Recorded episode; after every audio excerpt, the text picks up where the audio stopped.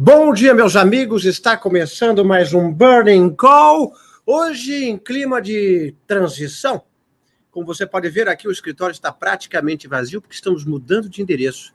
Estamos indo para a Faria Lima, seremos Faria Limers.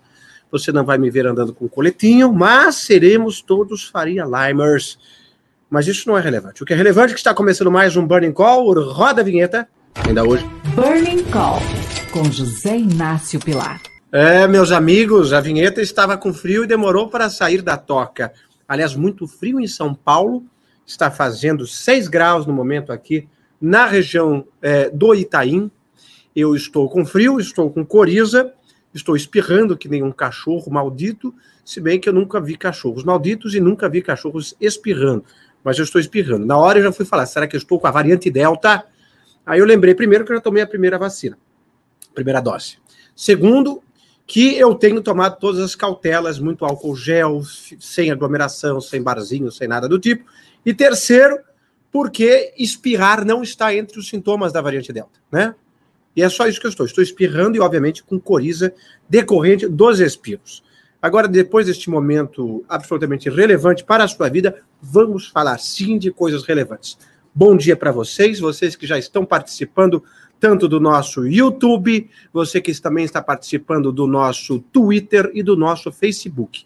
Em todas essas três plataformas, se você fizer perguntas, elas aparecem aqui para mim. Por exemplo, o Carlos Imposto de Renda. Bom dia a todos. E ele já começa com a pergunta: se tiver um tempo, informar quais os segmentos do mercado que podemos comprar ações com inflação alta para proteção de carteira. Uma boa pergunta, Carlos. Está aqui no meu radar. E para você, Carlos, e para todos os outros que estão nos assistindo agora, vamos com as informações do dia. Ontem, a Bovespa fechou em alta de 1,34%, voltou a superar a marca dos 125 mil pontos, alcançou, no caso, 126.286 pontos, e tivemos algumas uh, altas expressivas que eu vou chegar daqui a pouco. Mas antes, eu quero falar das outras uh, bolsas mundo afora. O Dow Jones começou hoje o dia operando em alta de 0,4%, o S&P também nos Estados Unidos em alta de 0,19%, Nasdaq em pequena queda de 0,08%. Já na Europa, o Reino Unido operava em alta de 0,96%, o DAX alemão em alta de 0,21%, a Bolsa da França em alta de 0,44%, a Bolsa da Itália, que não é relevante, mas é pitoresca, em alta de 0,85%. Já na Ásia, as coisas melhoraram, né? Na, no Japão, continuam razoavelmente bem, com alta de 0,73%. Ontem tiveram uma pequena queda, mas os outros dias da semana em alta, então voltou a retomar a alta. A China deu um sossega nas pessoas que estavam com medo da regulamentação do setor de educação e tecnologia. Parece que as coisas estão melhores por lá. O governo veio acalmando, fez, fez reunião com os bancos para falar: calma, pessoal, a gente está regulando, mas não quer quebrar a perna da galinha de ouro. Então, parece que as coisas lá estão um pouco melhorando, e com isso, a Bolsa de Xangai fechou em alta de 1,49% nessa madrugada, e a Bolsa de Hong Kong em alta expressiva de 3,3%, depois de cair mais de 8% entre segunda e terça. Já a Coreia do Sul fechou em alta discreta de 0,18% de alta. É, vamos agora às é, cotações das moedas, das moedas, as uh, maiores valorizações da nossa bolsa, quais foram as empresas que mais se valorizaram ontem. Em primeiro lugar, a VEG, com alta de. Cadê, aqui está, 8,17%.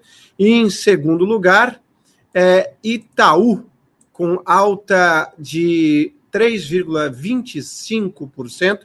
É, Itaú é Unibanco, não Itaúsa. É, depois BRF em alta de 3,20%, Exetec com alta de 2,89% e depois com 2,82% a companhia Ering, isso mesmo, as camisetas que você usa ou usou em algum momento da vida. Já as maiores baixas, sempre tem as maiores baixas. Em primeiro lugar, caindo 6,38% o grupo Natura. Natura caiu 6,38% é, seguido pela segunda maior queda CSN, é, com queda de 2,79%. é, por cento. Depois disso, com queda de 2,05%, tivemos as ações do BTG, Banco BTG, queda de 2,04%. Em terceiro lugar, com queda de 1,61%, tivemos as ações da B3, a nossa própria bolsa. Olha que está vindo espirro. Não vai vir. Não vai vir. Não vou deixar. Não vou espirrar ao vivo, não. Nada disso. Voltamos com a programação. E depois, Carrefour com queda de 1,31%. É, vamos continuando. Agora vamos continuar com as informações é, de commodities. Petróleo WTI em pequena alta de 0,59%, cotado a 72 dólares e 82 centavos. Petróleo Brent também em pequena alta de 0,45% a 75 dólares 07 centavos de barril. O barril está cotado a isso. É, vejamos sobre o minério, contratos futuros do minério de ferro, negociados na bolsa de Dalian, né? Está com queda de 1,59%, cotado a 1 a, a 1.114 yuanes, hoje equivalente a 172 dólares, nas duas 24 horas. É, vamos continuando aqui com as informações. Vamos continuar com as commodities? Vamos. Muito bem. A soja em pequena alta de 0,52%, o milho em pequena queda de 0,09%, é, o trigo Kansas, vencimento de setembro, alta de 1,36% e vencimento em dezembro, alta de 1,38%. Já o café, em pequena baixa de 0,27% em Nova York e em Londres, a pequena queda de 0,78%, momento de intimidade do artista. Com licença. Muito bem, muito bem não vou assoar o nariz na frente de todo mundo, mas a coriza se faz presente, não visualmente, porque eu atento corrigir. Continuando, cotação do açúcar em pequena queda de 0,16% é, em New York, é, cotada a 18 dólares e 58. É dólares ou é real? Eu acho que é dólar, porque é em Nova York. Já em Londres, é, em alta de pequena, pequena alta, 0,02%. Já o boi está cotado aqui em 318 reais na BMF, já Exalc 316 reais, 85 centavos. Vejamos as moedas. Vamos ver as, as moedas? Vamos. O dólar americano está em pequena queda, estava, né, em pequena queda ontem, fechou cotado a R$ 5,10. Se continuar caindo assim, eu vou continuar não podendo viajar para os Estados Unidos tão cedo, até porque eu não tenho carimbo do passaporte é, é, porque o meu visto vai vencer só em novembro. Só que a renovação está agendada para outubro de 2022. Veja que beleza. A minha, né? Não sei você. Já o euro em pequena alta de 0,18%, cotado a R$ 6,07. A libra esterlina também em pequena alta, 0,27, cotado a R$ 7,13. Franco suíço a uma alta de 0,17, cotada a R$ 5,63.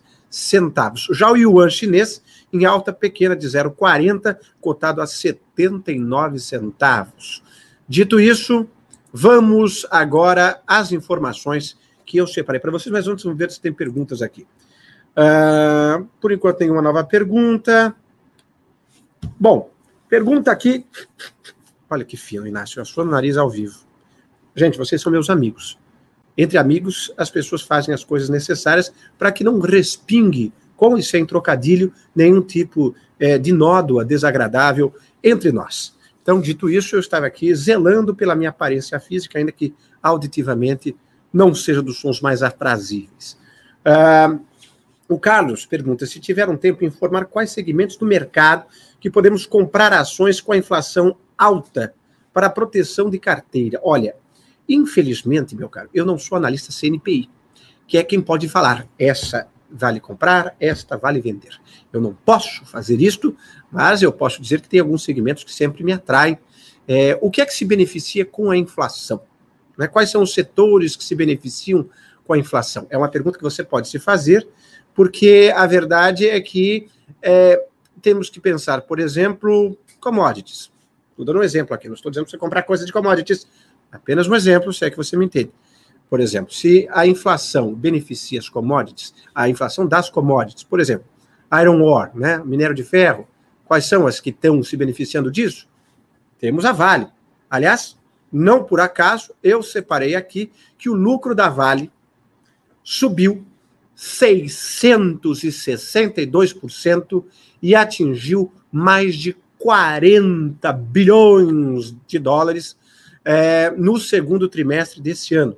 É, de dólares, não, de reais. 40 bilhões de reais, 7,6 bilhões de dólares, com EBITDA recorde de 11,2 bilhões de dólares também. Portanto, mais de 50 bilhões de reais. Tudo bilhão. Tudo aqui bilhão.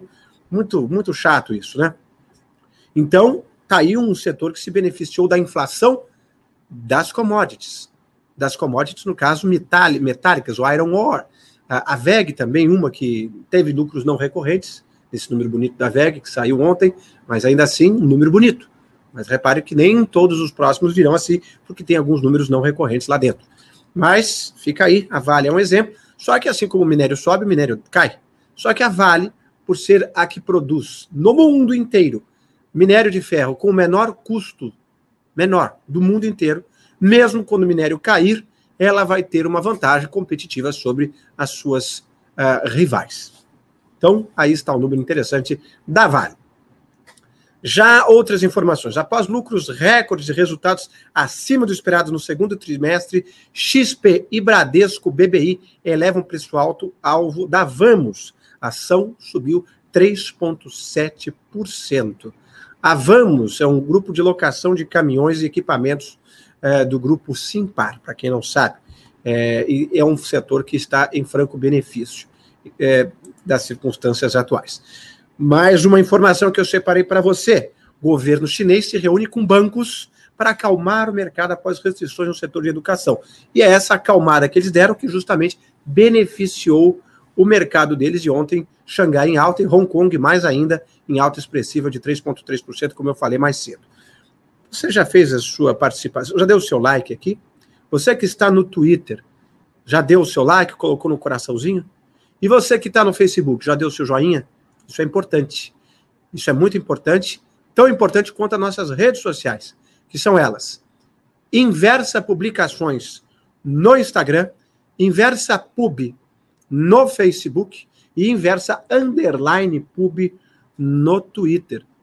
E é através dessas três mídias sociais que você vai receber o mais novo relatório gratuito, que, aliás, estão muito populares, é, que a Inversa vai divulgar ainda hoje. A Inversa, todos os dias, tem publicado é, relatórios gratuitos para você, investidor, em segmentos diferentes, às vezes segmentos que estão fora do radar da maioria, ou que estão no radar e ninguém sabe exatamente por quê, mas por que então, todo mundo está falando disso? Nós falamos nos nossos, é, nos nossos relatórios gratuitos para você, que você vai ficar sabendo ao longo do dia aqui no nosso Inversa Público. Costuma sair na hora do almoço. Essa é a dica. Eu sei porque sou eu que publico, né? É, os nossos especialistas escrevem, mas eu, como editor sênior, vou lá e dou o play para que todos vocês recebam em casa. Vamos continuar aqui? Sim, Inácio. Airbus reverte perda de lucro e lucra né, no segundo trimestre e eleva o guidance para o ano inteiro. Airbus informou que elevou seu guidance para o ano, reverteu o prejuízo e alcançou lucro. O lucro no segundo trimestre foi de 1,87 bilhão de euros, um belo lucro, é, mostrando que ao, aos poucos o setor aéreo vai retomando é, e que aprovou também um cargueiro novo, maior avião deles é, com base no A350 cargueiro. O A380 é o avião maior do mundo, né, que também é da Airbus, só que esse está sendo descontinuado porque os custos operacionais é muito, são muito grandes e as empresas estão preferindo aviões menores que consomem menos combustível e cheguem em aeroportos um pouco menores, como o 787, o 777 e o próprio A350 da Airbus. Vamos continuando?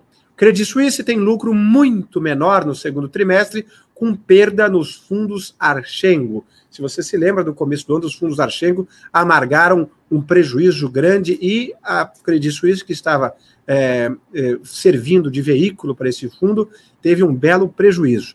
Mas, ainda assim, fecharam no verde. fecharam no azul. O lucro líquido entre abril e junho foi de 253 milhões de francos suíços, que dá 278 milhões de dólares, em relação a 1,61 bilhão de francos suíços do ano passado.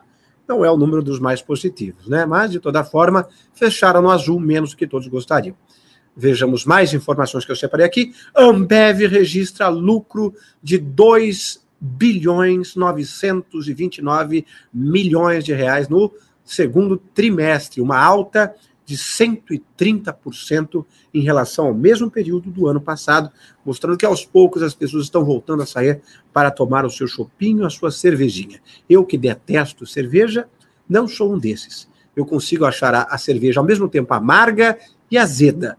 Se quiser me ver feliz, me dê todinho, me vê chocomilk. Eu gosto de chocolatado, gente. Não que vocês vão me dar a chocolatados, porque vocês têm mais o que fazer também.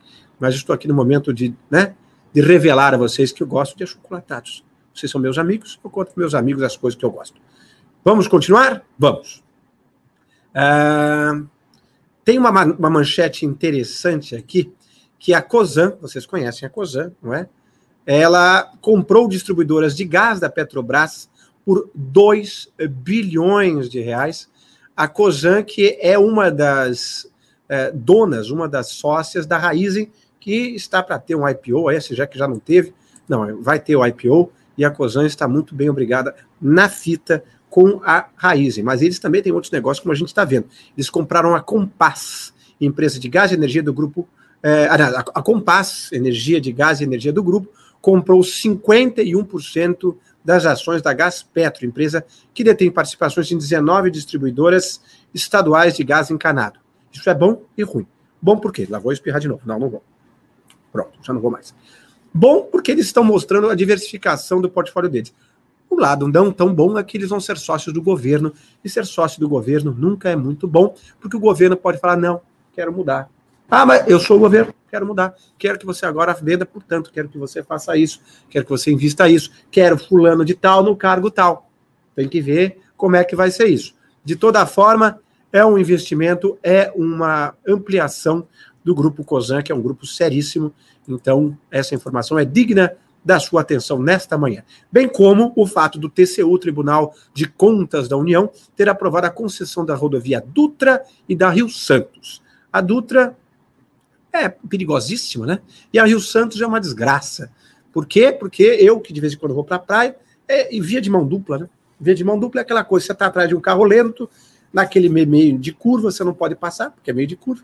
Podiam duplicar a Rio Santos. Mas aí vem o segundo problema. Duplicar a Rio Santos é complicado, porque você está numa área de mata atlântica, né? Que vai circundando a região é, costeira do estado de São Paulo até o Rio de Janeiro. Então não é algo fácil e nem de pouco impacto ambiental. Então é uma sinuquinha quem tiver a Rio Santos, né? De toda forma, aí está. É, outra informação relevante que eu separei para vocês é que a Yellow, lembra a Yellow Bikes que tinha aqui em São Paulo? Aquelas bicicletas horríveis. Eram horríveis, gente. Eu tentei pedalar de bicicleta numa daquelas. É uma desgraça. O pneu é sólido, de bo... não é de borracha, é de plástico. Ele não é, é duro que você passa num buraco, você colhe um centímetro na sua coluna para o resto da vida. Segunda, o freio parece que é feito de manteiga. Você freia, você vai parar na radial leste antes de, da bicicleta parar. E a posição é horrível, você fica sentado para trás, é um cão chupando manga. Mas era bom. Para quem precisava, melhor isso do que nada. E depois eles vieram com os patinetes elétricos, que viraram febre entre os Faria Limers e depois, com a pandemia, acabou, né? Acabou, não tinha mais ninguém, nem bike, nem bicicleta é, elétrica. A Yellow também chegou a ter bicicleta elétrica, eu lembro, essas eu não cheguei a testar. E os patinetes. E agora eles vão se reinventar e criar uma startup chamada Da Vinci. E quer vender patinete elétrico aqui para São Paulo e depois certamente para os grandes centros urbanos a R$ 7.500. Você pagaria R$ 7.500 num patinete? eu acho um investimento de risco. Por quê? Porque alguém te empurra e te leva embora o patinete. E aí? Eu não sei, não. Eu gosto de patinete elétrico, mas prefiro para locação, justamente para não ter esses riscos inerentes. Mas tem que cair o preço. Patinete elétrico era muito caro. Muito bem, meus amigos. Dito tudo isso, eu gostaria de convidar vocês também a conhecer os nossos mestres temos Ivan Santana, temos Pedro Cerise. Aliás, quem assina o 1 mais 100 Reloaded hoje tem live com Pedro Cerise às 6 da tarde. Live com ele, você manda pergunta ele responde. Mas só para quem é assinante do 1 mais 100 Reloaded. A outra coisa, e está aberto, viu? Se você ainda não assinou, pode assinar. Hoje também tem live, agora às 11 horas, com o nosso querido Rodrigo Natali, para quem é assinante do Você Gestor. Então, 11 horas, live Você Gestor para quem é assinante. E às 6 da tarde, live com Pedro Cerise para quem é assinante do Mais 100 Reloaded. Tudo isso você entende e encontra aqui no inversa.com.br. Você que está ouvindo no nosso podcast, sim, nós também estamos no podcast, tem essa opção. Você pode assinar a qualquer momento, porque tudo que falamos nas nossas séries é válido a partir de hoje. Ah, mas eu devia ter entrado lá atrás. Tudo que a gente avalia é avalia pelo ponto de vista de quem está apostando, para quem está querendo investir hoje. Então nunca é tarde para você entrar aqui. Dito isso, meus amigos, amanhã, sexta-feira, mais um dia tenebroso de frio, mais um dia com coriza. É. E eu espero vocês amanhã, ao vivo, às nove da manhã, em novo endereço. Não estaremos mais aqui, estaremos no novo escritório na Faria Lima. Será interessante? Descubra amanhã comigo.